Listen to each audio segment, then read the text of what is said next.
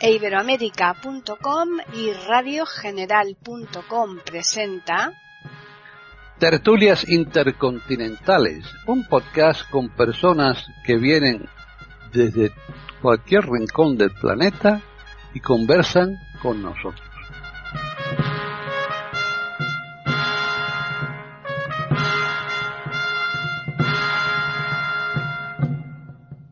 ¿Qué tal? Bienvenidos un día más a Tertulias Intercontinentales en iberoamérica.com.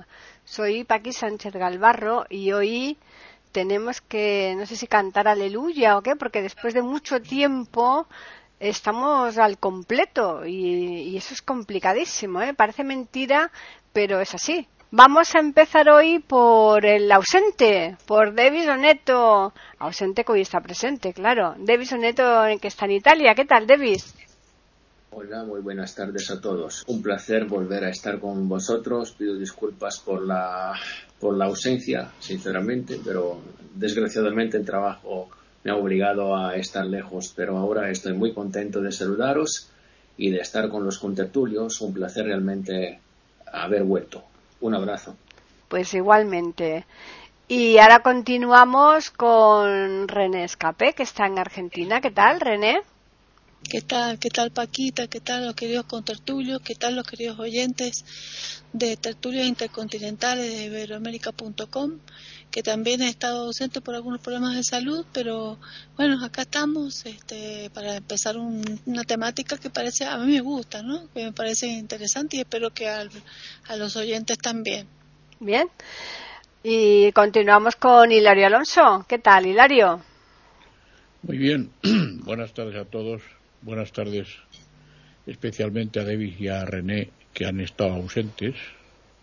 Y bueno, si el más ausente soy yo, que caramba.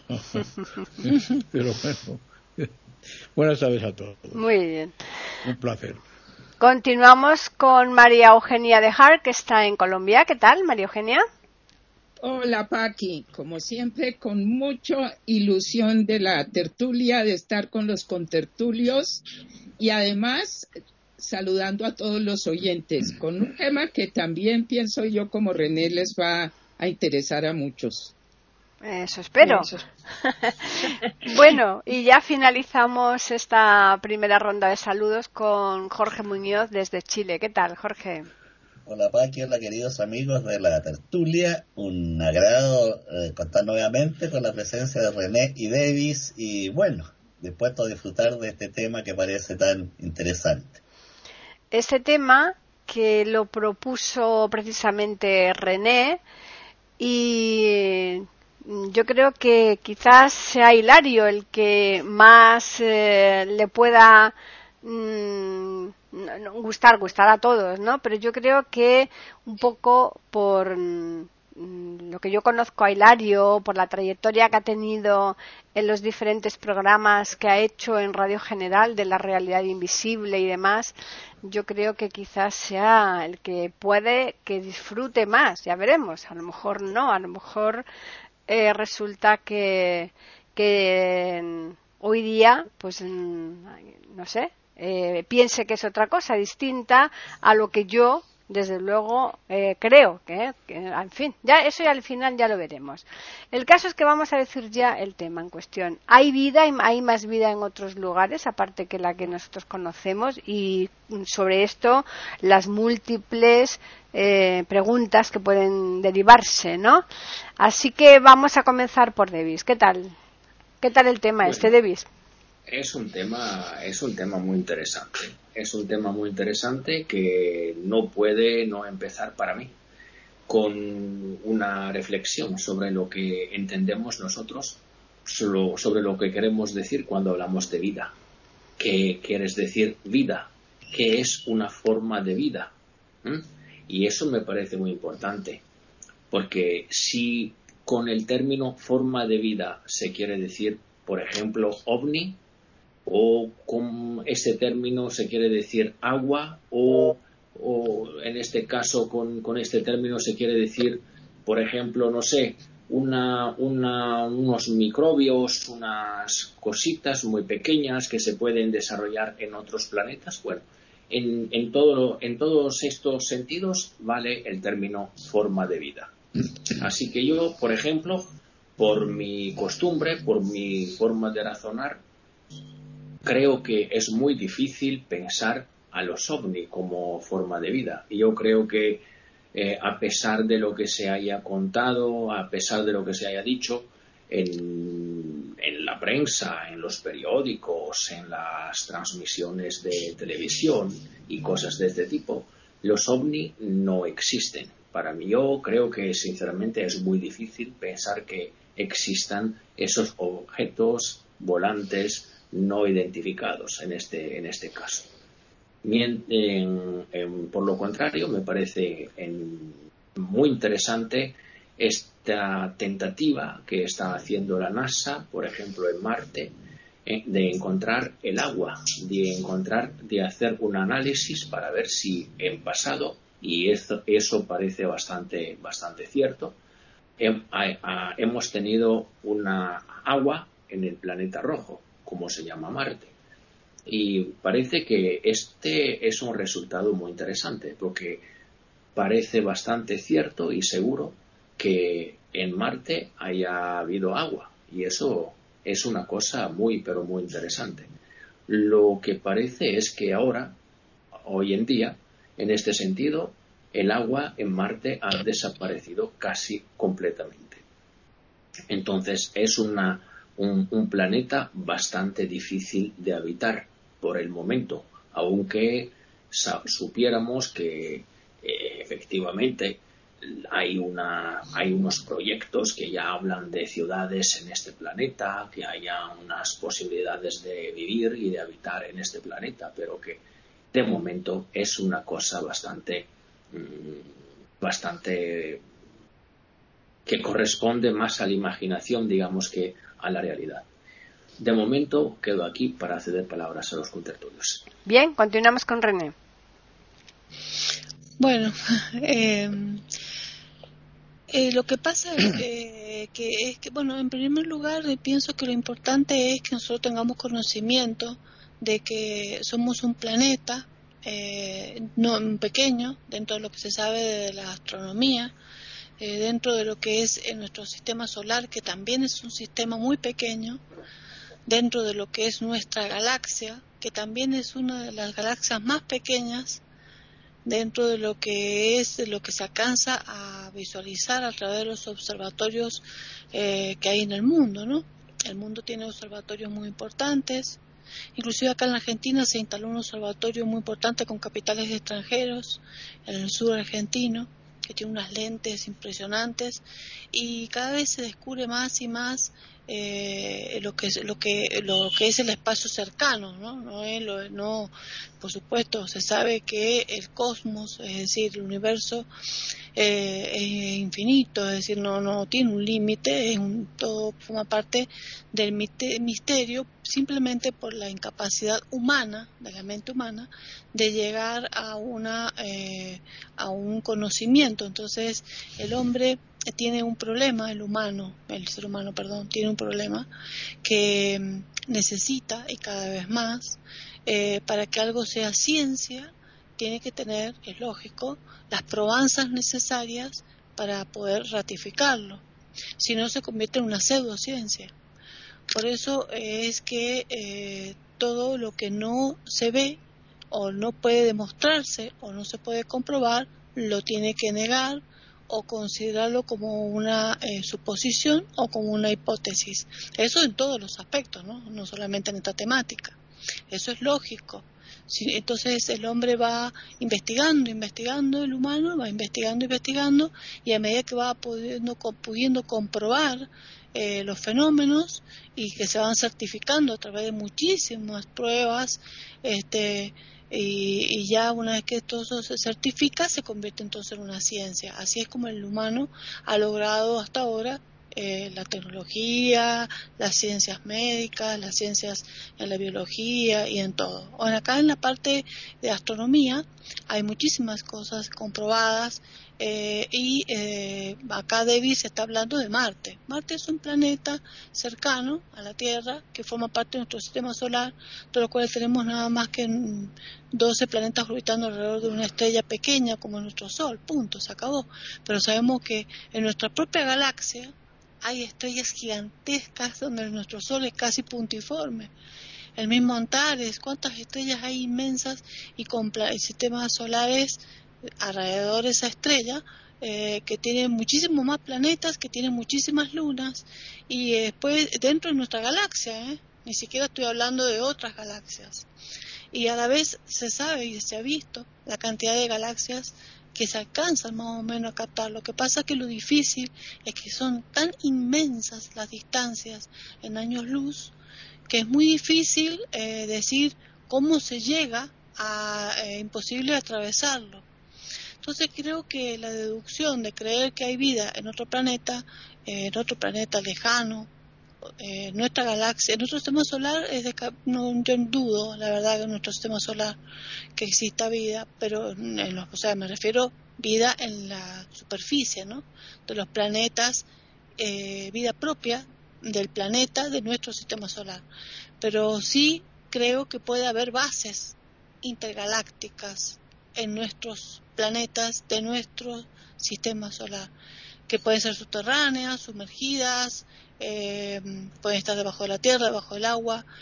Eh, lo que pasa es que el ser humano necesita, como le dije, la comprobación. Entonces, por eso este fenómeno UFO, o fenómeno ovni, eh, ya no se dice más ufología, se dice ufolatría. ¿Por qué? Porque para que sea ufología tendría que ser una ciencia comprobable.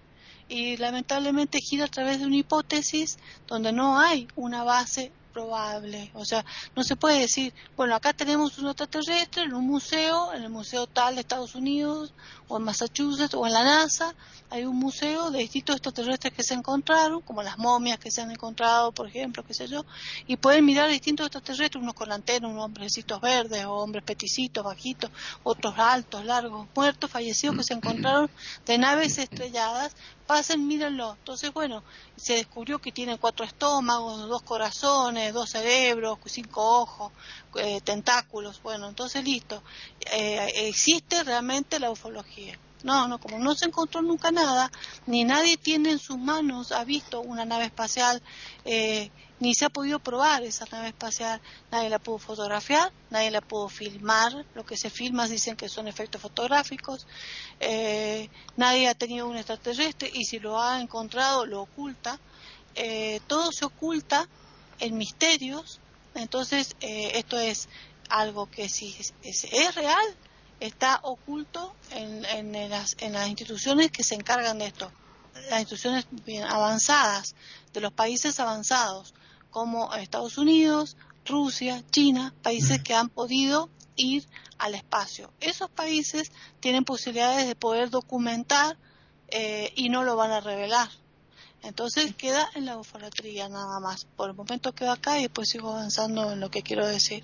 Están escuchando tertulias intercontinentales en iberamérica.com. Hilario. Voy a intentar ser breve para que podamos intervenir más de una vez y si es posible más de dos. No quisiera agotar los cinco minutos. Vamos a ver si lo consigo. Yo quiero pensar y pienso, en mi experiencia vital y diaria, que el fenómeno ovni y que la vida extraterrestre está muy en conexión con las distintas religiones. Yo quiero pensar eso. Porque además lo he vivido personalmente. Yo que he tenido una fe profunda cuando era joven, eh, fe que ha ido disminuyendo a medida de, de la adquisición de edad y de algún conocimiento y que ha disminuido absolutamente a raíz de una intervención quirúrgica que tuve muy importante, muy grave, en la que me operaron a corazón parado y abierto, con circulación extracorpórea y con ventilación mecánica, cuando yo me desperté, yo experimenté una alegría inmensa. Dije, estoy vivo, estoy vivo. Y, bueno, em, yo he sido y soy eh, un estudioso del fenómeno esotérico, del mal llamado fenómeno esotérico, y naturalmente los ovnis no pueden faltar en, este, en, este, en esta fenomenología, que es una fenomenología de muchos fenómenos. Entonces, mm, yo creo, porque yo he conocido a gente y la he entrevistado que dicen que han sido abducidos y otros que dicen que han visto eh, platillos volantes, ovnis o máquinas y otros que afirman haber visto eh, gentes, hombres, personas, figuras y bueno, eh, pues entonces tengo mi, propia conclusión. He leído muchísimo, muchísimo sobre este fenómeno eh, ovni o UFO. Evidentemente, dice Davis, no hay ovnis. Bueno, vamos a ver. Mm, probablemente no haya vida extraterrestre, probablemente ovnis mm, es una palabra, es una sigla que es objeto volante no identificado bueno, hay muchos aparatos que no sabemos qué son, o muchas luces, al menos muchas luces, que no sabemos lo que son y por lo tanto, y que están en el cielo, pero que alguien sí que sabe lo que son. Yo entiendo que los gobiernos de Estados Unidos, que decía René, los gobiernos de Rusia, los gobiernos de China, los gobiernos de Canadá, que Canadá es un país muy importante, de un primer nivel, cuidado, eh, y, hay los gobiernos del Reino Unido sí que saben sí que saben perfectamente lo que hay sí saben si esos son fenómenos que son efectos de, provocaciones de ellos de algunos experimentos que hagan de algunos aparatos que lancen etcétera etcétera hay un sondas que son sondas y la gente no sabe lo que es y para la gente eso es un ovni pero en cualquier caso, mm, aquí se trata de si hay o no hay vida extraterrestre. Yo pensaba que sí había vida extraterrestre. Yo ahora creo que hay muy pocas posibilidades de que haya vida extraterrestre, al menos próxima a nosotros. Yo creo que hay muy pocas posibilidades. Eh, decía Carl Sagan, y como vosotros lo sabéis, que, que bueno, que, que era probable que hubiera vida extraterrestre, que sí que era probable. No decía que él creía que la hubiera. Cuidado. Y eso es un matiz importante. No decía yo creo que la hay. No, no decía, bueno, es probable que la haya, sí, es probable. Nunca dijo, bueno, Stephen Hawking, al que le preguntaron muchas veces por el tema, también decía, quiero decir que estos señores, sobre todo Carl Sagan, es un astrofísico, era un astrofísico, pero que no era un científico puro, puesto que era un divulgador. ¿Eh? Carl Sagan, todos sus libros, todo lo que él ha escrito, que yo haya leído, vaya, eh, es una divulgación. Él no, no, sus conclusiones, las conclusiones que él saca, lo que él dice, pues es divulgación, pura divulgación. Eh, Stephen Hawking, pues voy a decir una cosa que que a lo mejor no gusta, pero Stephen Hawking sí era un profesor de matemáticas que tiene un libro que se llama Breve Historia del Tiempo, que la verdad es que eh, pues no, no es una gran cosa, a mi juicio, ¿eh? No es una gran cosa. No es un prolífico ensayista Stephen Hawking, no lo es. Tiene dos o tres libros eh, que se han vendido mucho. Y sobre todo, Stephen Hawking tiene ah, algo importante. Es una persona bastante, era una persona bastante discapacitada, era un gran cerebro preso en un cuerpo y esto a la gente le impresiona mucho. Impresiona tanto como cuando un ciego da una conferencia por ahí o, mira la hora o algo así. ¿eh? a, una escala un ciego mucho más pequeñita y Stephen Hawking, que no era ciego, pero que era un gran discapacitado, era un gran inválido, pues naturalmente eh, impresiona porque no cabe ninguna duda que tiene cosas buenas. Por ejemplo, eh, todo lo relativo a los agujeros negros, pues es, es importante.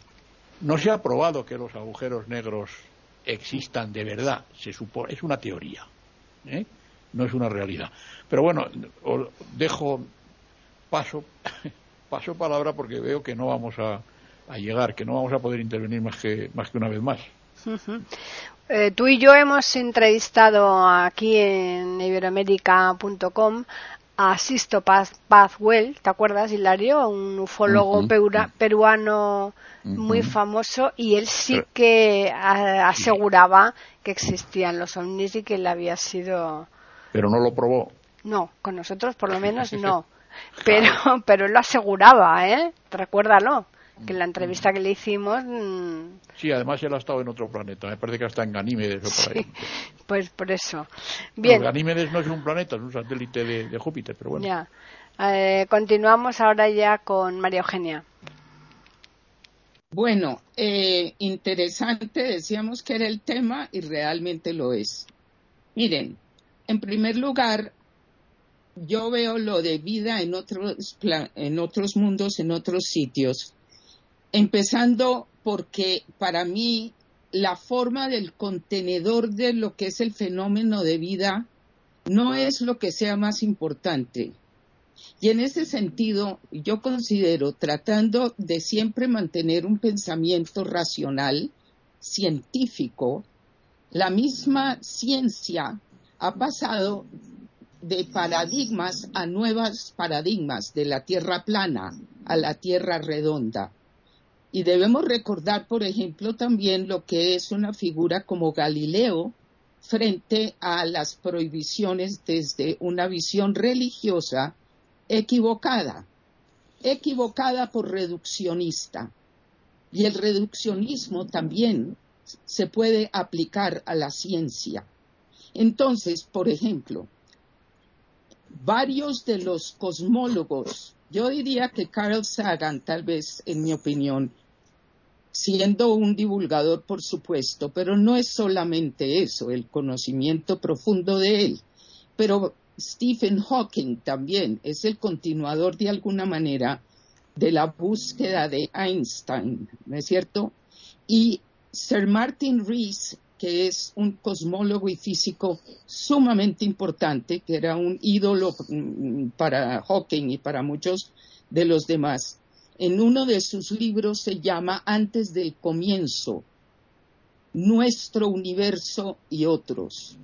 Entonces creo que parte de, de, la seriedad para mí en lo que yo he tratado de aprender, yo no soy física, pero me encanta leerlos, me encanta aprender es tratar de no quedarnos en una visión donde vida va a ser equivalente a lo que nosotros conocemos.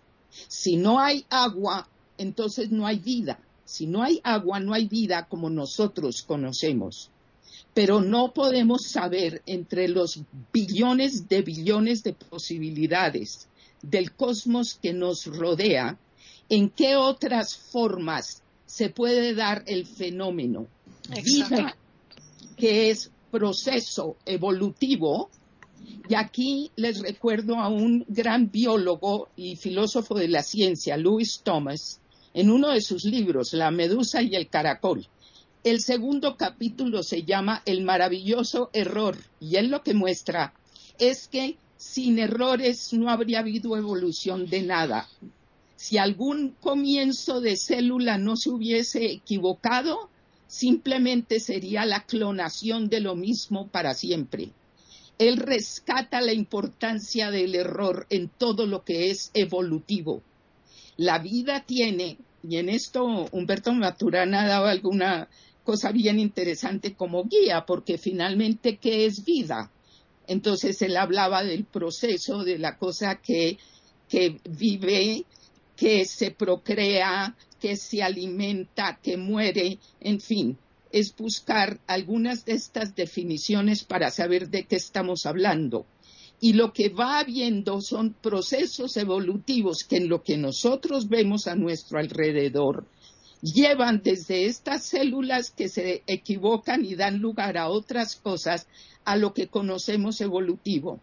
Y entonces, para evitar el reduccionismo, yo oí una vez una sola frase que fue maravillosa, que es cómo explicarle el alpinismo a un pez. Si un pez cobra conciencia, se vuelve inteligente, co-creador como es el animal humano, si se vuelve el, el pez con reflexión, ¿cómo se le puede explicar el alpinismo? Porque él ni siquiera sabe lo que es el agua en la que vive para poder imaginarse algo sin agua donde además se escala qué. Entonces, yo diría que el primer reto en estos temas es salir de nuestra óptica del pez, que no podría abarcar la idea del alpinismo. El otro problema, y después seguiré en la siguiente ronda, el primero es la negación, porque si no es la vida como yo la conozca, eso no se llama vida. El cosmólogo Neil deGrasse Tyson dice una cosa maravillosa el universo no está bajo ninguna obligación de hacerte sentido a ti. Lo dice con mucho humor, pero tiene razón. Hay que ampliar. En los trillones de posibilidades, lo raro sería que fuéramos los únicos. No debería ser el pensamiento más, más probable. Y después agrego algunas ideas más. Muy bien. Finalizamos esta primera ronda con Jorge. Bueno, no cabe duda que la vida en otros planetas es un tema que fascina a hombres y mujeres de todas las latitudes y ha llenado la imaginación de escritores, cineastas, periodistas y también ha servido de fuente de pingües ingresos a charlatanes y oportunistas. Eh, yo soy bastante escéptico en el tema. Creo que muchos de los hallazgos que se encontraron en México de cuerpos en nave y todo son montajes que han dado millones de dólares a películas, revistas y reportajes. Pero, al mismo tiempo, como dijo Albert Einstein, el misterio es la fuente de todo arte y ciencia verdaderos. El misterio, no dijo la pipeta ni la probeta. Por otro lado, el principio de ensayo y error es básico en toda ciencia. La ciencia siempre está experimentando y modificándose ante sus propios errores. De modo que ni la ciencia, ni la religión, ni la fantasía tienen la última palabra. Eh, tal vez el misterio siempre excede la razón humana. De no ser así, la vida se habría agotado.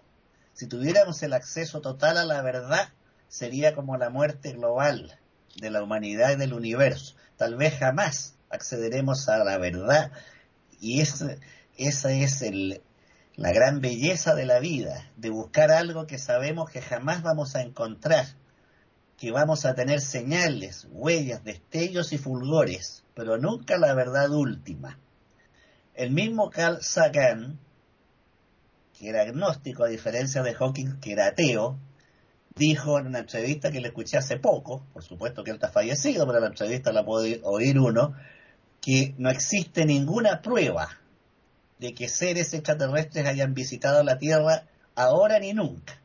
Aquí estoy hablando de seres, de seres pensantes e inteligentes, porque concuerdo plenamente con Davis que vida microbiana, bacteriana, no tengo ninguna duda que hay en otros planetas. Y de hecho, el robot Mysterious encontró gas metano ahora en Marte y sabemos que el 90% del gas metano lo producen los seres vivos pero siendo un corpúsculo en el universo, nuestro planeta, claro, sería demasiado arrogante creer que somos la única posibilidad de vida, habiendo millones y millones de, planetas.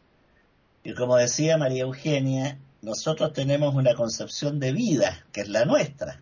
No sabemos si hay otra. Nosotros entendemos por vida toda cosa que tenga metabolismo, algo que puede intercambiar con el medio ambiente. Ese es nuestro conocimiento. Pero resulta que si comparamos el conocimiento de hoy con el que tuvo Aristóteles, Heráclito o Demócrito, hay un abismo de diferencia. Ninguno de ellos pudo imaginar un cohete que llegó a la Luna. Ninguno de ellos pudo imaginar a Neil Armstrong eh, fotografiándose en la superficie lunar. Si se hubiera dicho en su época, habría pensado que quien lo decía era un loco. Entonces, lo único que podemos sostener frente a este tema es una gigantesca duda y tratar de protegernos de los charlatanes y oportunistas que escriben libros fantasiosos y se llenan los bolsillos. Pero la propia ciencia, la ciencia seria, no ha negado la posibilidad de vida.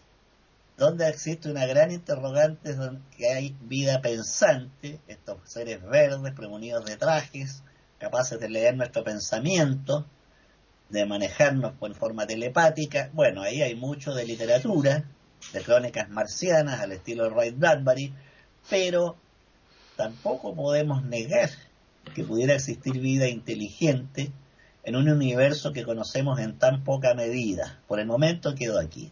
Están escuchando tertulias intercontinentales en iberoamérica.com. Bien, pues ya continuamos esta charla, esta eh, tertulia que se está, vamos, yo creo que me, por lo menos en estos inicios está muy interesante y así que vamos a comenzar la segunda ronda ya con Davis. Bueno, el tema es un tema complejo que tiene, es, es polifacético, digamos, ¿no? Se puede mirar desde un montón de puntos de vista. Por ejemplo, eso que decía antes ahora mm, Jorge, la verdad, que la NASA está intentando también crear oxígeno en el planeta rojo. La NASA está planteando un montón de, de experimentos en este planeta. Ya se ha planteado un proyecto porque las rocas, los minerales que el planeta, que el, este robot que se llama Perseverance está recogiendo para que sean llegado a la Tierra. Pero eso tenemos que esperarlo más o menos un decenio, por lo que parece, porque no es una cosa tan fácil de realizar. Esta es un proyecto. Estamos todavía en una fase de proyecto. Así que seguimos con estos experimentos, seguimos con estas búsquedas, que son búsquedas muy, muy interesantes, son investigaciones realmente muy interesantes, pero mm, yo no, Un tema interesante con este, con respecto a esto es cuánto dinero nos va a costar esta investigación. Me parece un tema bastante importante. Yo creo que toda la tecnología que es empleada por estas investigaciones no es barata. Por lo contrario, me parece muy cara. Mira, miren, es el, Curios, el Curiosity, el Ingenuity. El Ingenuity es un avión que está despegando y, y aterrizando, entre comillas, en Marte ahora. Así que se está haciendo también este tipo de experimento. Bueno, que va a costar un montón de dinero. Y el problema que yo mm, me he puesto muchísimas veces, ¿y si nosotros, en cambio de invertir este dinero en estas investigaciones, intentáramos, por ejemplo, mejorar el nivel de vida y el tenor de vida del planeta en que vivimos? Me parecería una cosa perfecta. ¿Cuánta gente está muriéndose de hambre en este planeta ahora? ¿Por qué no se puede pensar invertir una parte de este dinero, por ejemplo, en el desarrollo del continente de África. Sería una, una, inversión muy interesante y bastante más filantrópica que buscar este tipo de, de, cosas que sin duda son muy interesantes. Pero efectivamente nosotros podríamos pensar que este dinero que ha sido invertido hasta aquí puede ser gastado de una forma distinta. Y lo último, con referencia, por ejemplo, a lo político, porque este tema nos lleva también a lo político. Es decir, se puede evitar que ahora entre Estados Unidos y China eh, ocurra lo que ha ocurrido entre Estados Unidos y Rusia a los tiempos de la Guerra Fría, por ejemplo. Es decir, está convirtiéndose esta investigación de los planetas en una cosa política, en un asunto político entre sobre todo China y Estados Unidos, con Europa que está colaborando mm, por, lo, por, por, la mayoría de las veces con Estados Unidos, que pero no, no, no puede no colaborar también con China. Eso es un tema que también tiene su importancia.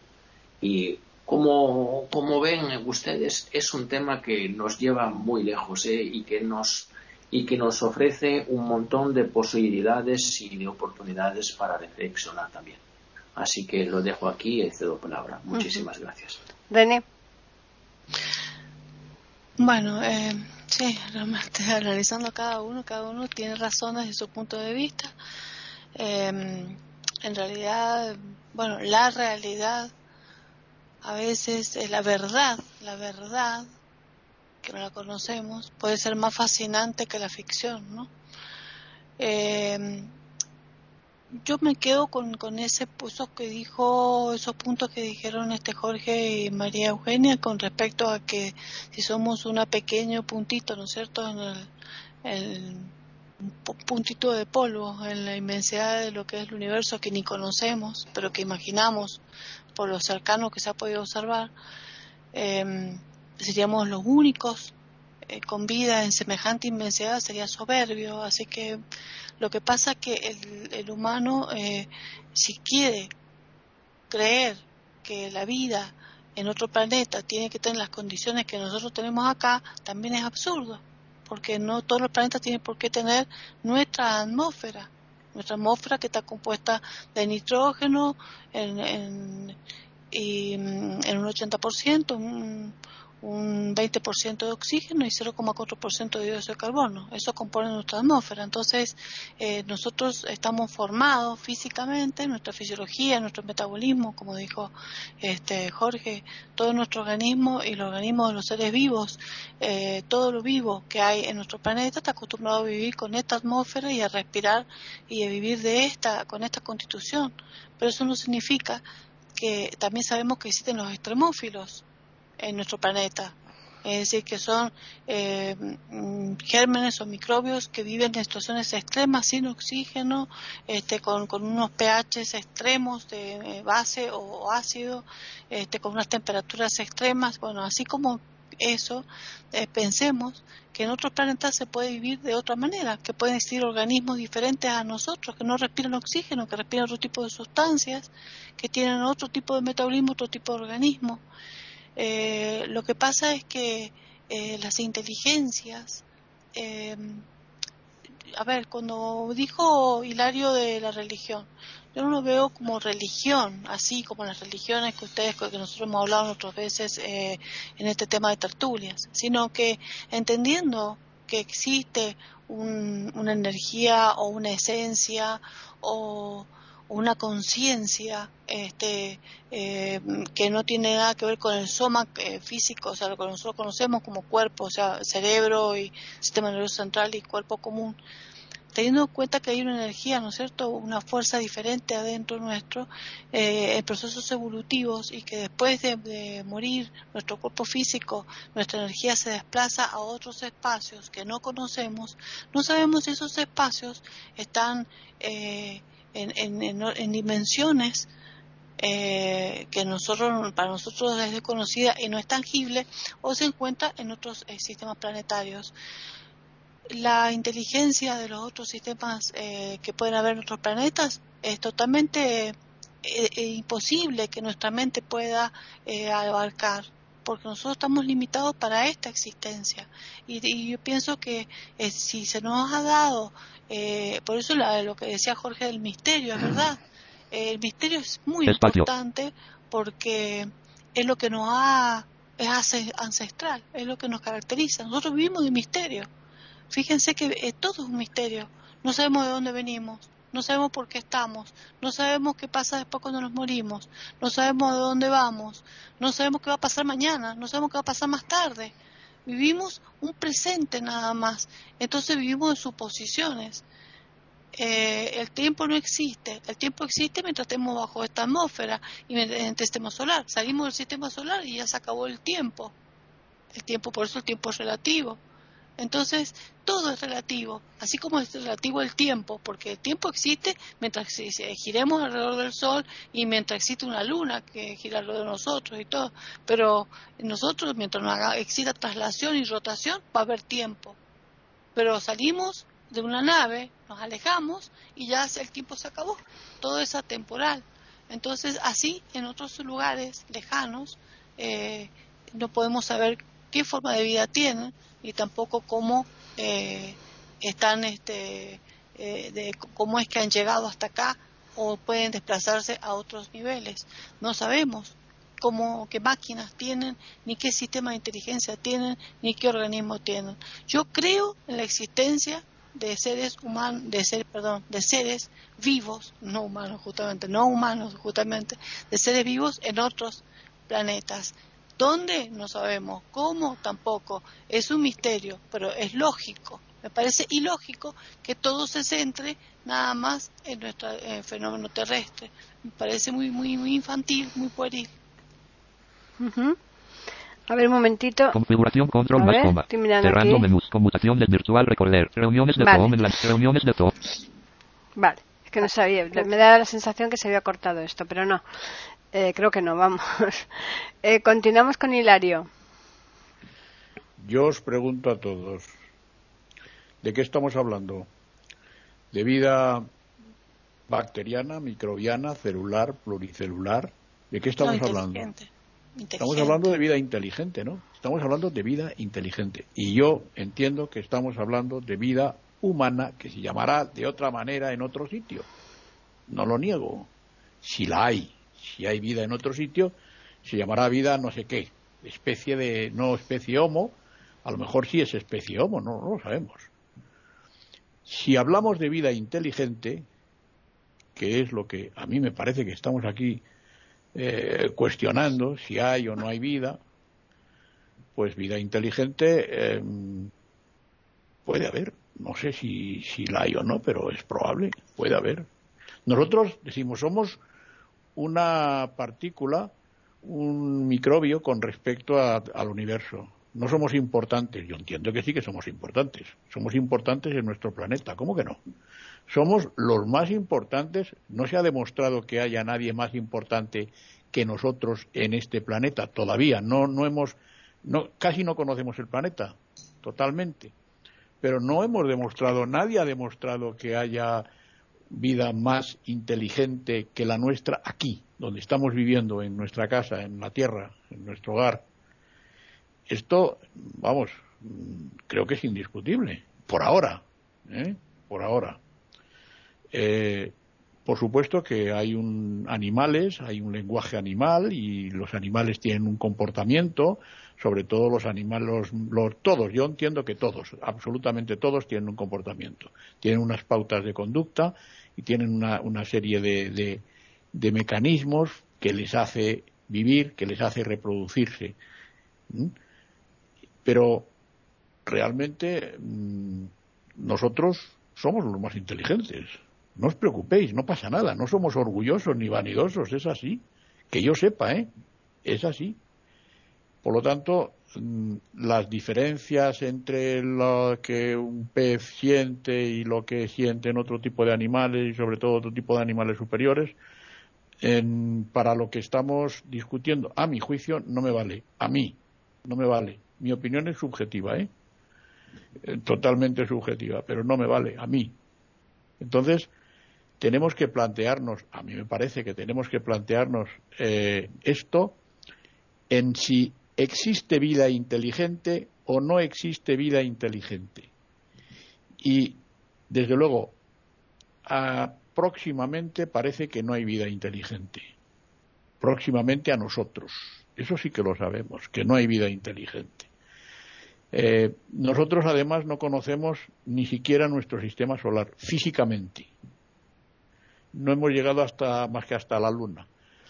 Hay un montón de aparatos eh, sondas que hemos lanzado, que hemos em, propulsado al espacio y que están, que han llegado incluso hasta el Sol y que ahora pues está explorando Marte con el Curiosity y una serie de robots y el, el Ingenuity que decía Davis, efectivamente, pues sí, vale, pero pero no sabemos mucho. La verdad es que no sabemos mucho. Sí sabemos que para que exista vida, según nuestro concepto de vida, y según, bueno, y no nuestro concepto, sino lo que está pasando, tiene que haber unas condiciones idóneas, unas condiciones adecuadas, que se adecuen a que nosotros tengamos vida. Una atmósfera que tiene que tener los componentes que nosotros tenemos y tal. Hombre, los extremófilos, eh, René, que yo te quiero mucho, tú lo sabes, no me sirven porque los extremófilos eh, son seres eh, minúsculos. No, no sabemos si piensan o no, suponemos que no piensan, pero bueno, pero están ahí. Pero eso no me vale. A mí lo que me vale es que yo me pueda comunicar con alguien que diga, sí, sí, yo también estoy aquí. Eso es lo que me vale. Y mi tecnología es esta. Y yo puedo viajar a través de los mundos eh, de esta manera o de esta otra. O que yo me pueda entender con alguien telepáticamente. Y eso, pues, que yo sepa, no ha sucedido. Continuamos entonces con María Eugenia. Bueno, continúa, continúa esta interesante conversación. En primer lugar, recordemos que hace algún tiempo los maravillosos exploradores del cosmos, etcétera, lanzaron una cápsula que contiene lo que se supondría que una civilización en algún lugar de recibirla pudiera descifrar. Se mandó eh, pedazos de música de Beethoven y de Bach, se mandaron cuestiones matemáticas y otros ejemplos. No no voy a agotar el tiempo con eso, pero eso no se hace simplemente porque parecía un entretenimiento. Se hace con las posibilidades de que sería recibido en algún punto. Eso me parece a mí una muy interesante ejemplo de un pensamiento que no es reduccionista.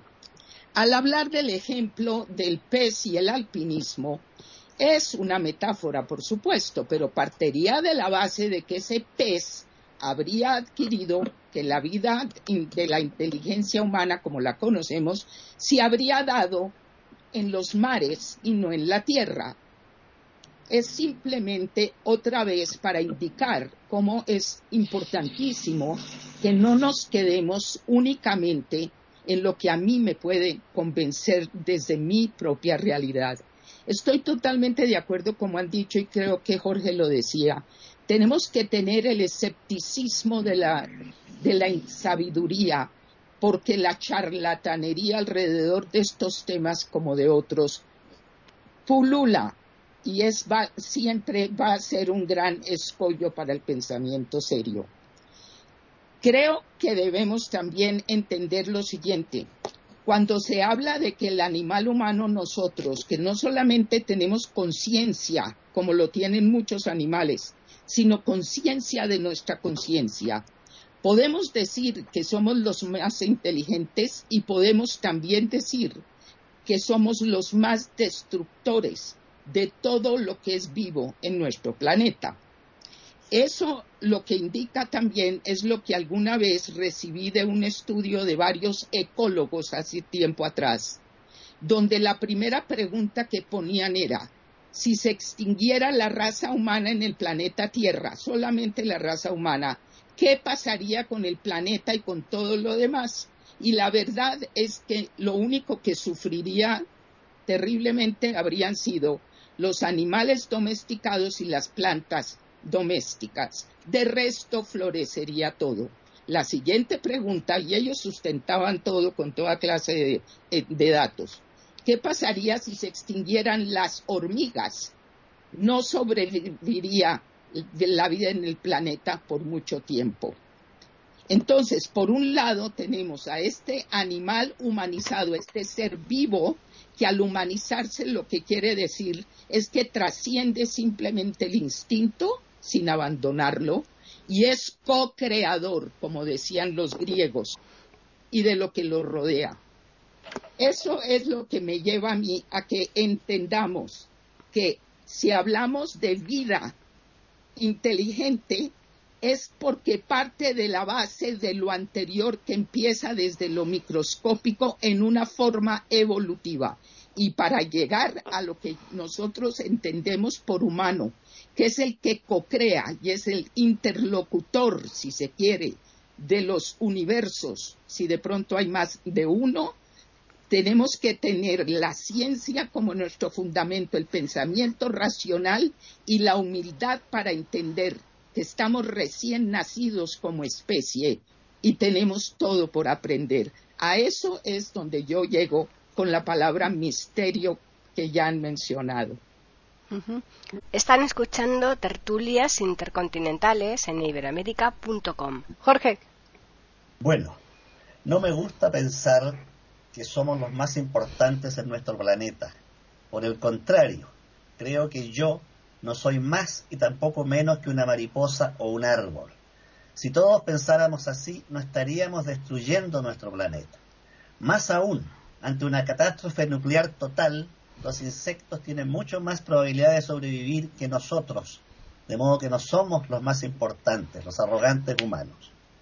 Enseguida, en cuanto a vida inteligente en otros planetas, es una tremenda duda, pero les recuerdo que Nikola Tesla, que no era divulgador sino científico, el descubridor de la corriente alterna, declaró haber recibido señales del universo con sus equipos electrónicos. ¿Por qué no pudo prosperar en esas indagaciones? No lo sabemos. La muerte de Tesla fue bastante extraña, murió en un hotel. Sus escritos desaparecieron Muchos de ellos no estaban escritos en inglés ni en su lengua natal, sino en sánscrito. ¿Por qué desaparecieron? ¿Dónde están? Hay mucho que investigar allí.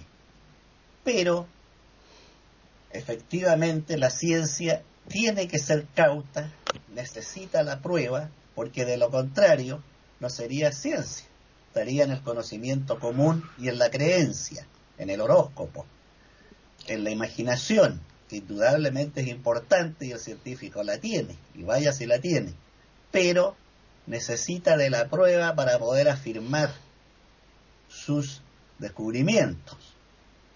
La propia relatividad de Einstein es una teoría que se sigue estudiando y se sigue probando con los eclipses, por ejemplo, y otros fenómenos celestes.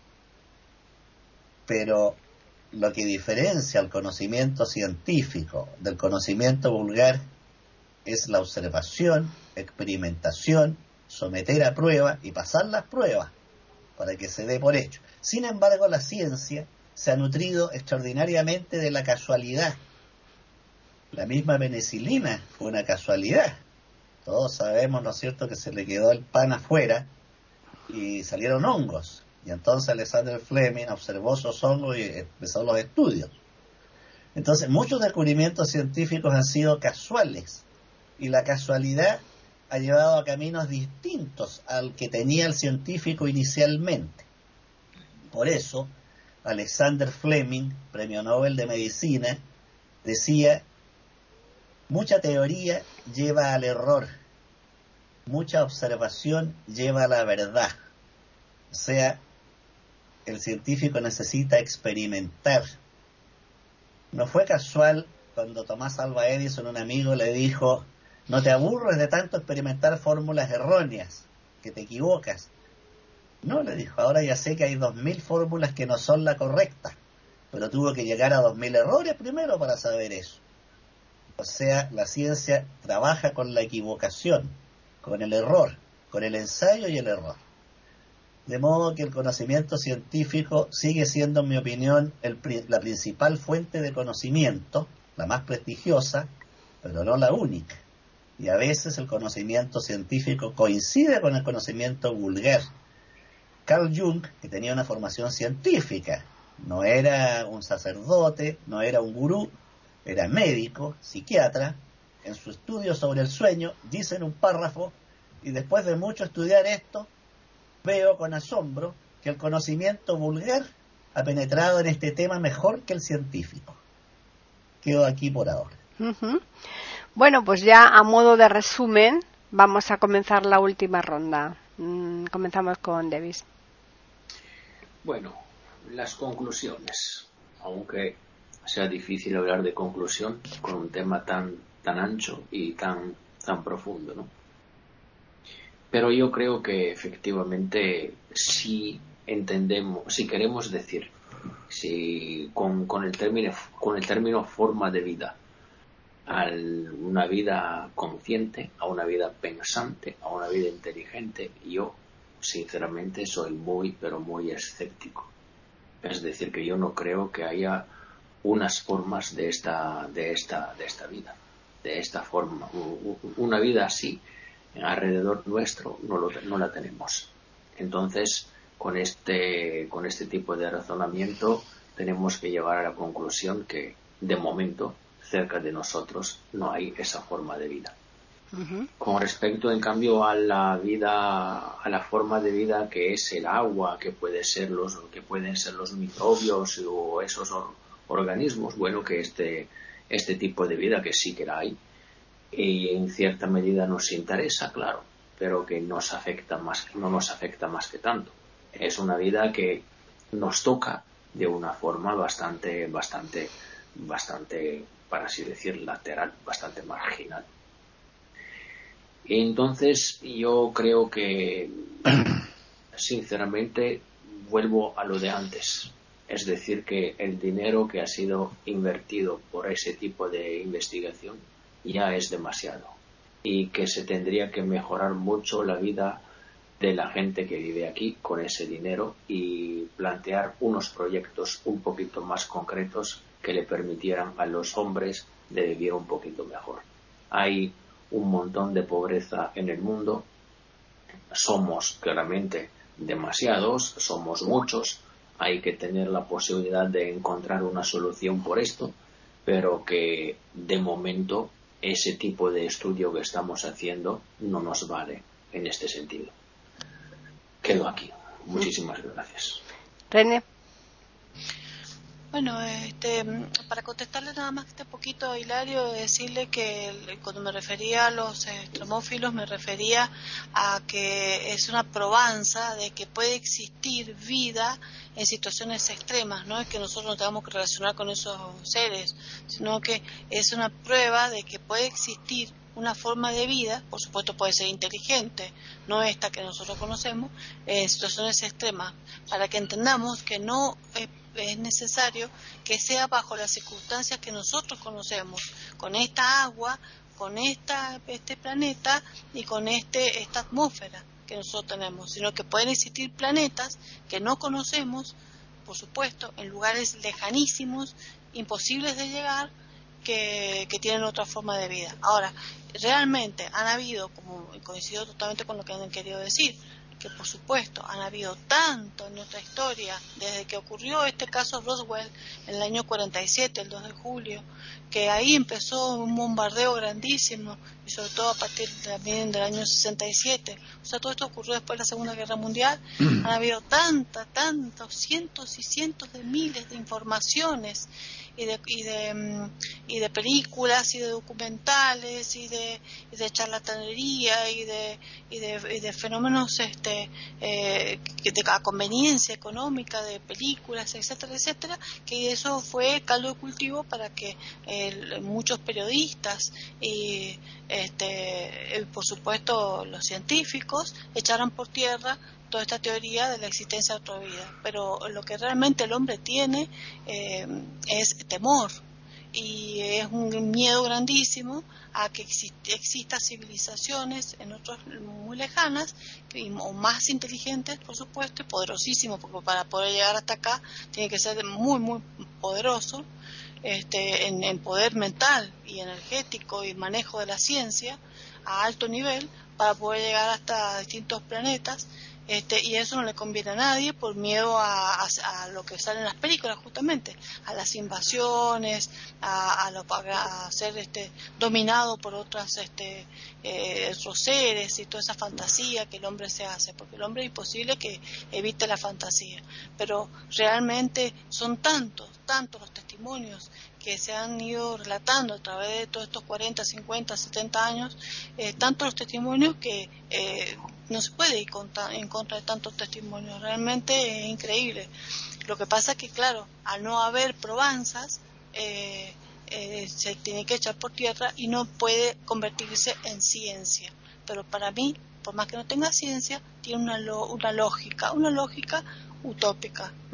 Este, es importante lo que decía Davis, de que si nosotros tendríamos que quedarnos con esto, con saber que vivimos en un planeta eh, y que hay que cuidarlo, que hay que conservarlo, que hay que respetarlo, que su ecología está en peligro y que nosotros tenemos que invertir en estas, eh, todas las naciones deberían invertir en cuidar a los seres humanos que viven en este planeta bajo esta atmósfera y cuidar la ecología del planeta en vez de invertir tanto dinero en investigar a sitios a los cuales no vamos a ir jamás, porque la idea que tienen, ¿cuál es la idea?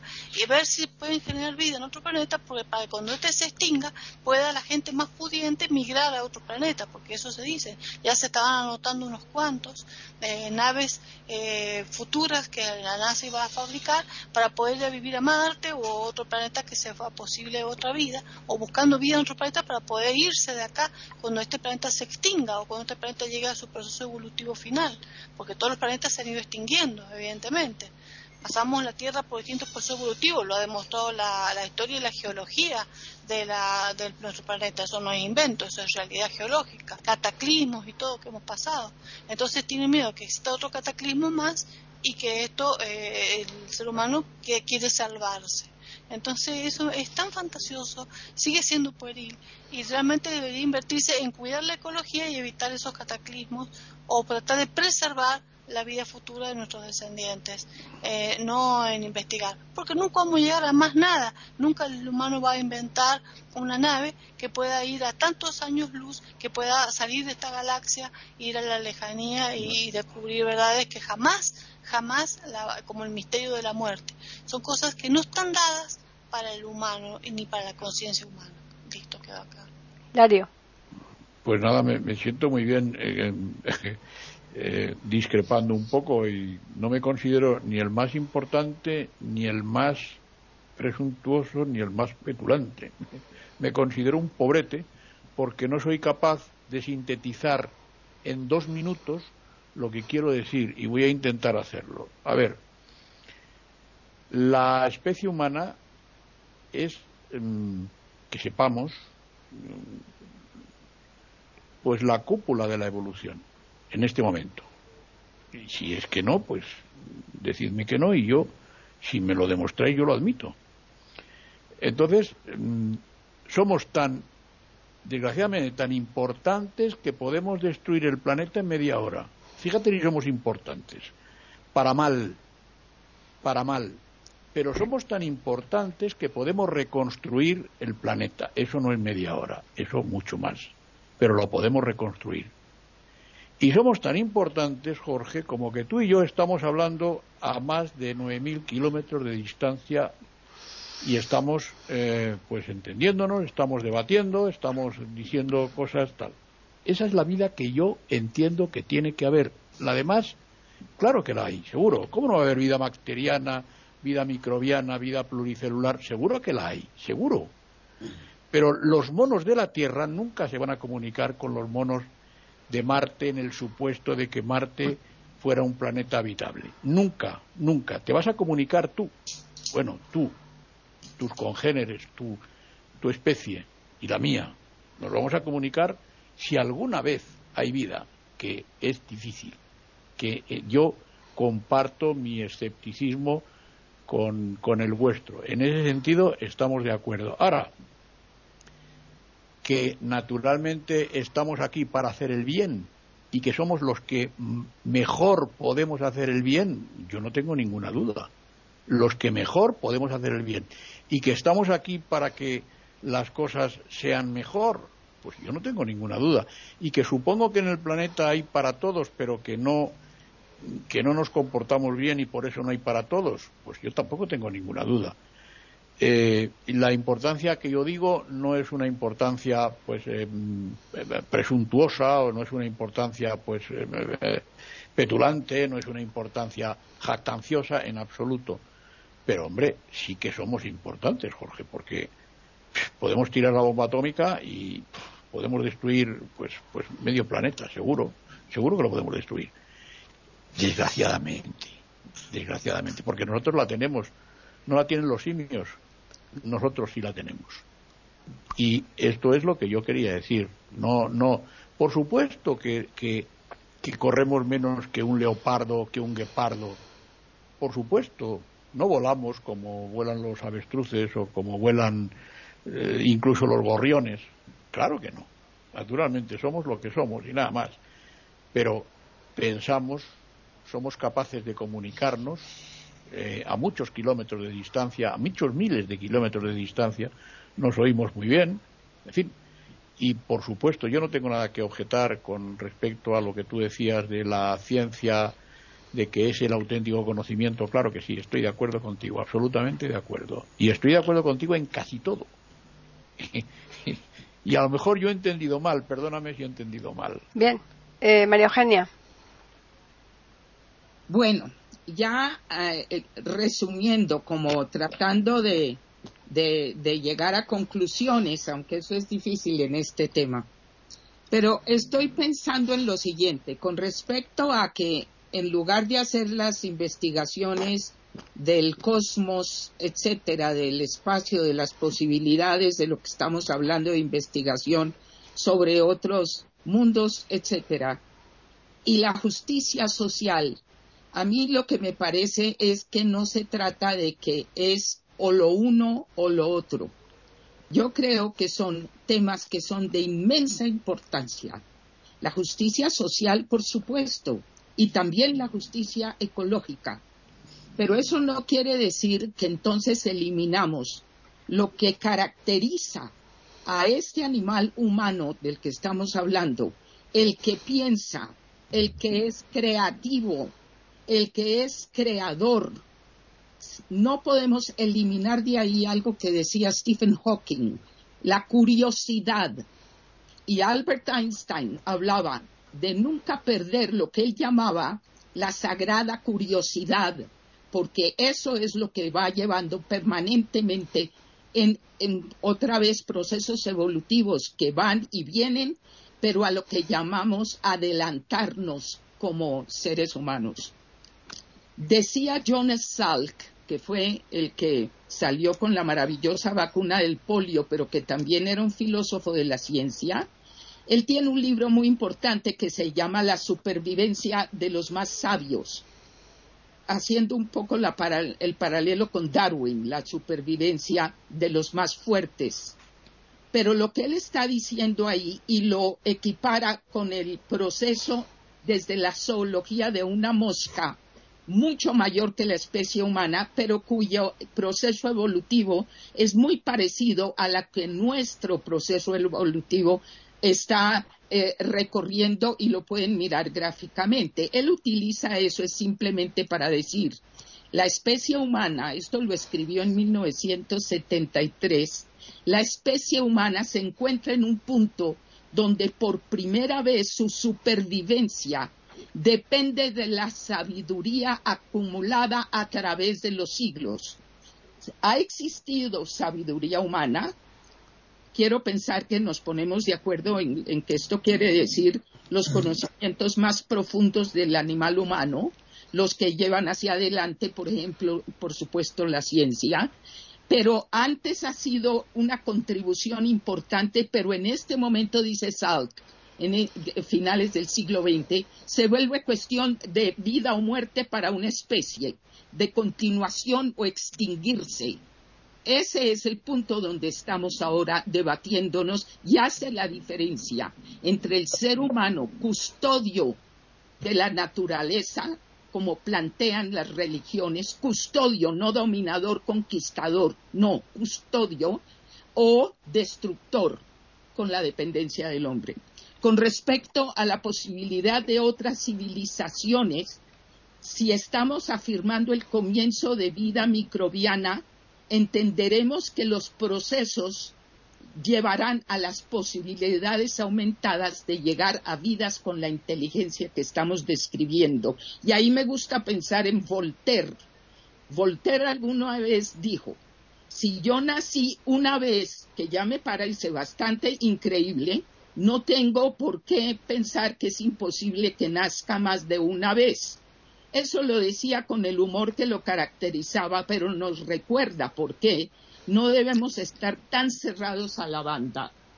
Y por último, entonces me quedo con algo que ha salido hoy y que me parece extraordinario. La importancia de la ciencia como esta, este caudal del conocimiento humano que avanza en la medida en que tiene la humildad para autocorregirse.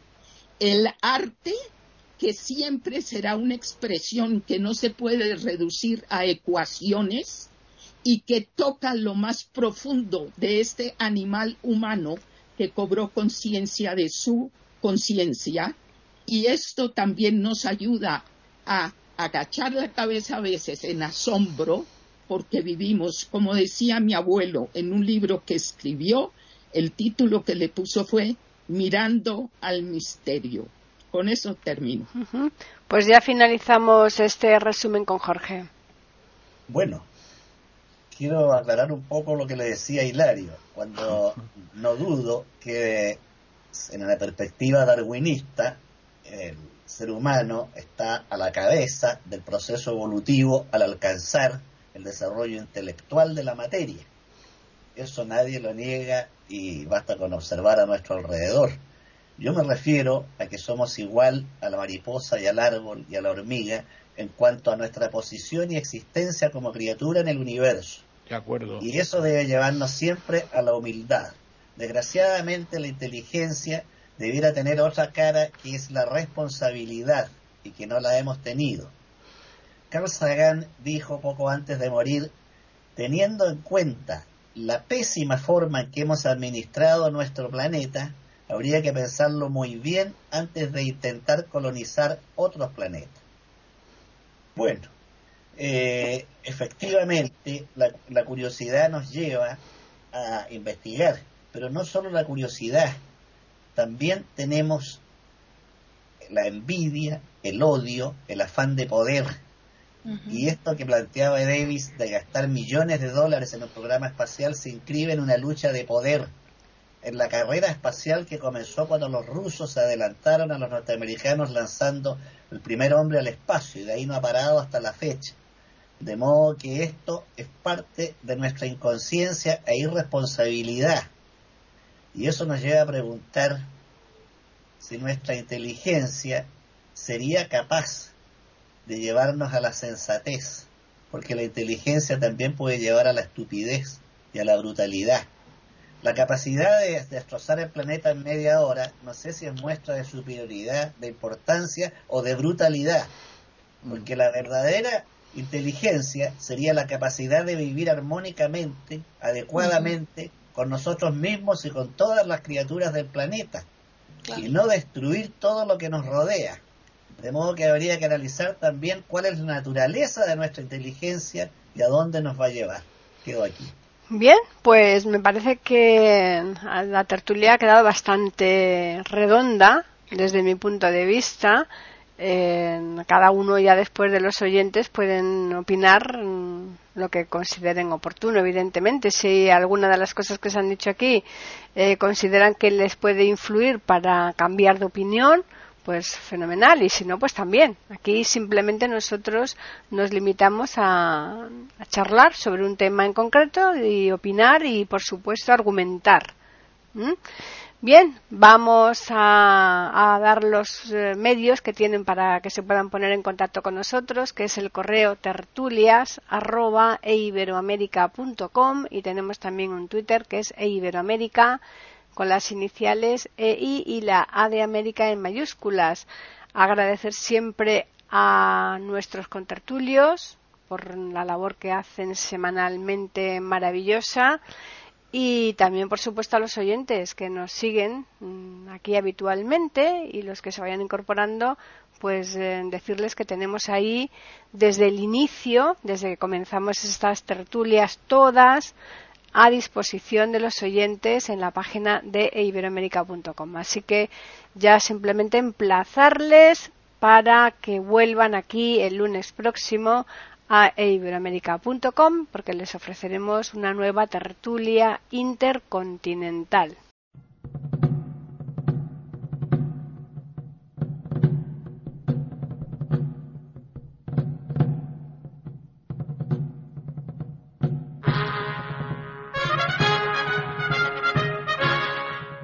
acabamos de ofrecerles el podcast de tertulias intercontinentales aquí en iberoamérica.com y radiogeneral.com. Regresen la semana que viene para un nuevo episodio. Hasta la próxima semana.